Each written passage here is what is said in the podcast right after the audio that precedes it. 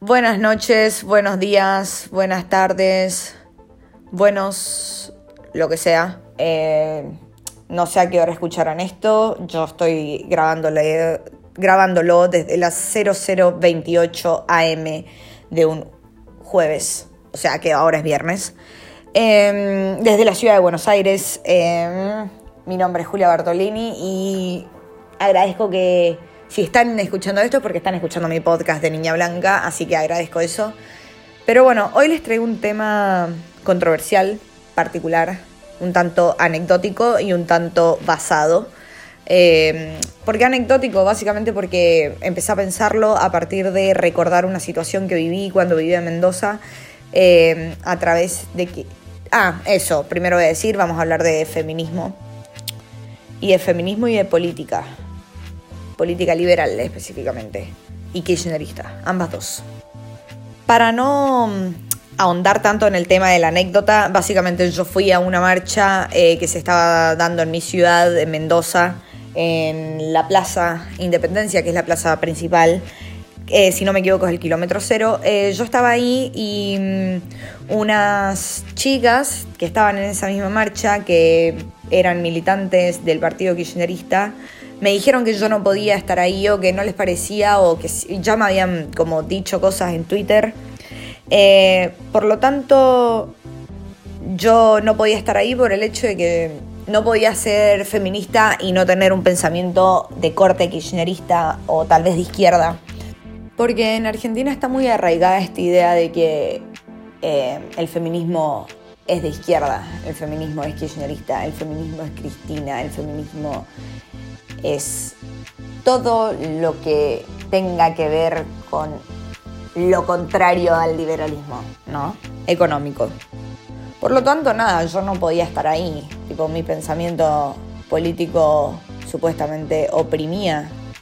Entonces, fue como que yo me volví a mi casa y bueno, a partir de eso fue una tristeza porque a mí me da cosa ir a las marchas, cuando yo en realidad estaba ahí por el hecho de que quería que haya derecho al aborto y que dejen de haber femicidios en Argentina, que básicamente no paran de incrementar y es un tema que debería interpelar a todas las personas.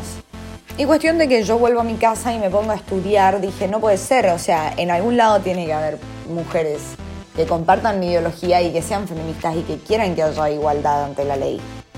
Entonces, eh, cuestión de que llegué a nuestra hermosa y querida y súper inteligente Harriet Taylor. Harriet Taylor era una filósofa inglesa, autodidacta, nació en la época victoriana, esto quiere decir que alrededor del 1800, en una familia de ideas muy conservadoras, eh, que no veían a la mujer más allá de educarlas para ser buena esposa y en un futuro madre. Em, sin embargo, ella eh, tenía esta necesidad imperante de saber y mostrar a las demás personas sus pensamientos y reflexiones.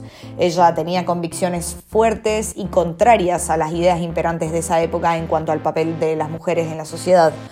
Por lo tanto, nada, vamos a empezar eh, con el tema de que en un primer momento ella en sus ensayos no, no fueron muy famosos. Em, básicamente en estos ensayos mostraba que quería que se estableciera la igualdad entre la mujer y el hombre en términos de educación, de matrimonio y ante la ley. Tipo, para que esto es muy machista, pero también hay que entender que estamos en el 1800, o sea, hablar de feminismo tampoco era muy normal, no era la norma en realidad y no, no existía esta situación en la cual la mujer tenga voz, básicamente. Entonces cuando se casa con su segundo marido, que esto ya es bastante em, moderno para su época, con John Stuart Mill. Él es un pensador em, económicamente liberal, socialmente más social, a eso se lo llama socioliberal.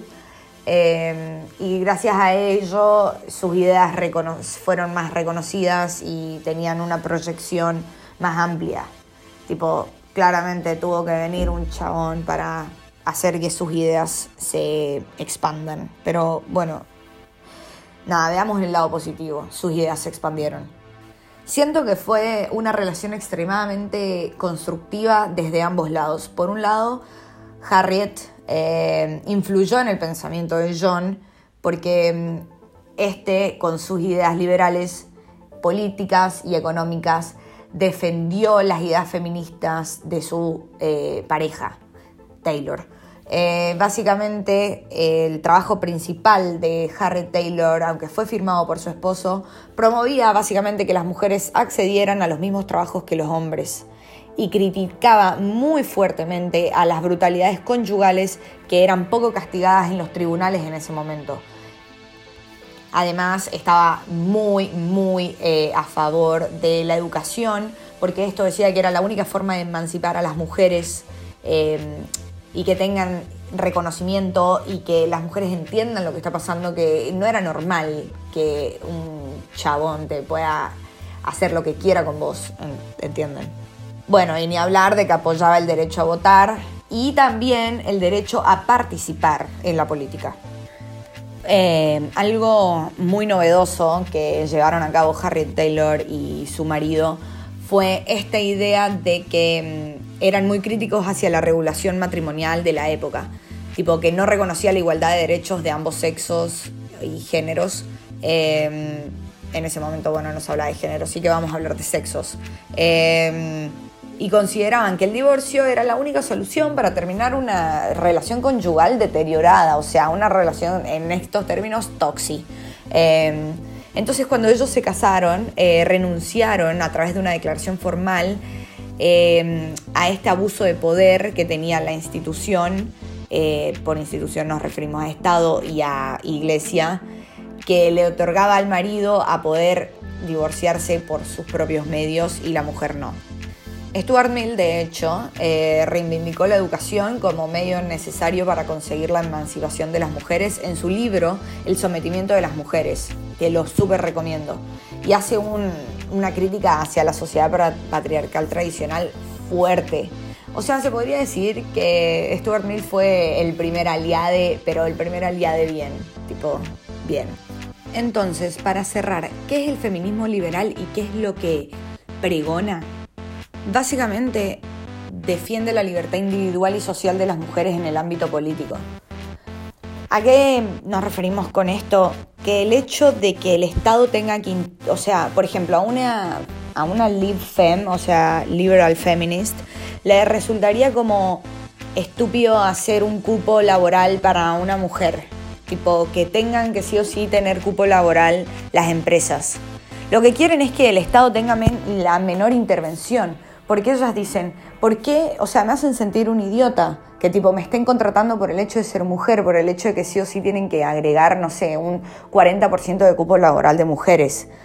Lo que las, estas feministas eh, básicamente dicen es que quieren tener igualdad ante la ley, igualdad en los derechos políticos, igualdad a la hora de iniciar una empresa privada en el ámbito económico sin tener intervención estatal en ningún tipo.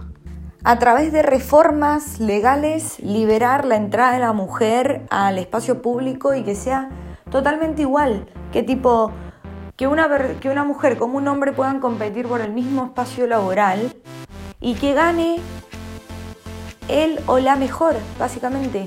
Si tipo, tenemos las herramientas, nos educamos, en ese momento sí era más complicado, en el momento de Harry Taylor, porque tipo ahí sí era complicado que las mujeres se eduquen, entonces obviamente íbamos a estar en un escalón más bajo. Pero yo siento que hoy en día, con las posibilidades que tenemos, va mejorando, sé que va de a poco, sé que yo estoy hablando desde una situación muy cómoda, tipo, pero siento que, que puede haber un cambio. Hay que educarse, la clave es educarse. Bueno, sí, este podcast fue más largo, pero bueno, Em, tenía que compartir mi pensamiento. Em, este pensamiento es totalmente libre de cuestionamiento. Quiero que se sepa, me pueden hablar a Instagram o a Twitter, que los dos son arroba Julia Bartolini. Y nada, nos estaremos viendo en los próximos episodios de Niña Blanca. Y recuerden seguir a Box.